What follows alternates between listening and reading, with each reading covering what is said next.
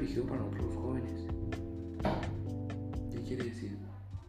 Les voy a poner un ejemplo. Por ejemplo, ¿quién fue la primera persona en leer si no sabía que era leer y nunca había leído? Ok, esto es un, un lenguaje muy complejo que para los jóvenes quiere decir... ¿Qué, qué significa? Bueno, significa que cuando la persona por ejemplo, nosotros los jóvenes nos preguntamos, ¿para qué venimos a este mundo? ¿Con qué fin? ¿Y qué voy a hacer con mi vida? Bueno, ahora, es lo mismo. ¿Qué quieres ser de grande? Una pregunta para todos mis compañeros y todas las personas que me van a escuchar en este podcast. ¿Qué quieres ser? Y va dirigido a los jóvenes, no a personas adultos a que ya tienen una vida. Me refiero a nosotros los jóvenes. ¿Qué futuro queremos? ¿Qué está escrito para nosotros? ¿O con qué fin venimos a esta tierra? Bueno, les voy a decir la respuesta. Esta respuesta, o este, la respuesta que les voy a dar es muy sencilla. Venimos a ser probados. Y ustedes se preguntarán, ¿por qué probados? O sea, no, no entiendo. ¿Probados en qué aspecto? Sufrimos, lloramos, amamos, sonreímos, nos alegramos y a veces nos sentimos solos. Pero la vida es un poco, un poco, un poco compleja. Y esto me lo dijo un señor si acaso un joven quiere ser millonario o hacendoso o que quiera ser grande, quiere ser grande en la vida. Bueno, va esta me dijo este acertijo yo cuando estaba niño, cuando estaba en el valle, cuando sencillamente andaban pues ahí.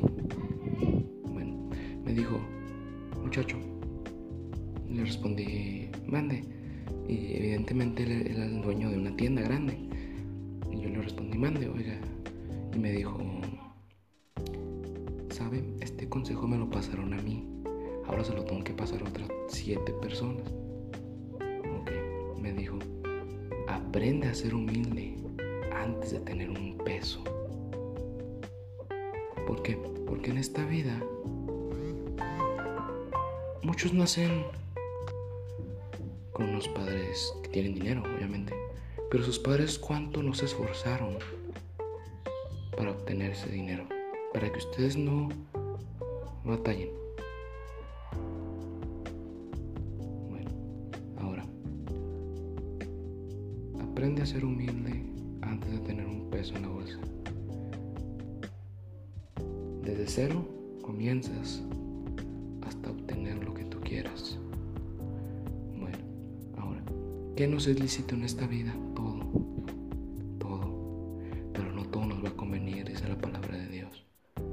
No todo nos conviene. Ahora, si tú fumas, tomas de drogas o cualquier cosa que hagas tú, tiene una consecuencia. Una acción tiene una reacción. Bueno, si yo por ejemplo tomo o me drogo seguido o a veces, bueno, trae una consecuencia a tu salud como cuál es, el riñón y los pulmones, cáncer de, pulmón y el riñón o el hígado se te va desgastando. Ahora, ¿vas a quedar entubado o vas a quedar sinceramente paralítico? Bueno, ahora, por ejemplo, un banco, yo me lo robo. ¿Cuál es mi consecuencia? Puedo a la cárcel o puedo vivir en temor toda mi vida. Es lo mismo, nosotros podemos tomar decisiones que nos parecen fáciles, pero en realidad son más difíciles de lo que pensamos. Por ejemplo, chavos de mi edad que quieren ya ser sicarios o narcos, bueno, no saben qué camino tomar. No saben ni qué consejo dar porque en realidad una persona que hace eso no duerme, no puede tener familia. Y en realidad siempre tiene que estar buzo o como dicen aquí, trucha. Si tiene familia, puede que la lleguen a matar. Y eso es su consecuencia. Acción tiene una reacción, como lo dijo Newton. bueno, les voy a dejar algo en claro.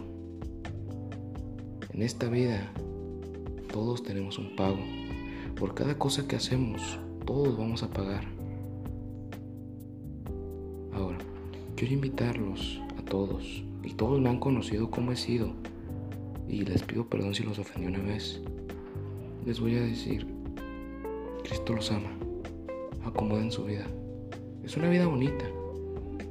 Ahora, mañana yo me bautizo, porque en realidad he tomado una decisión que va a cambiar mi vida.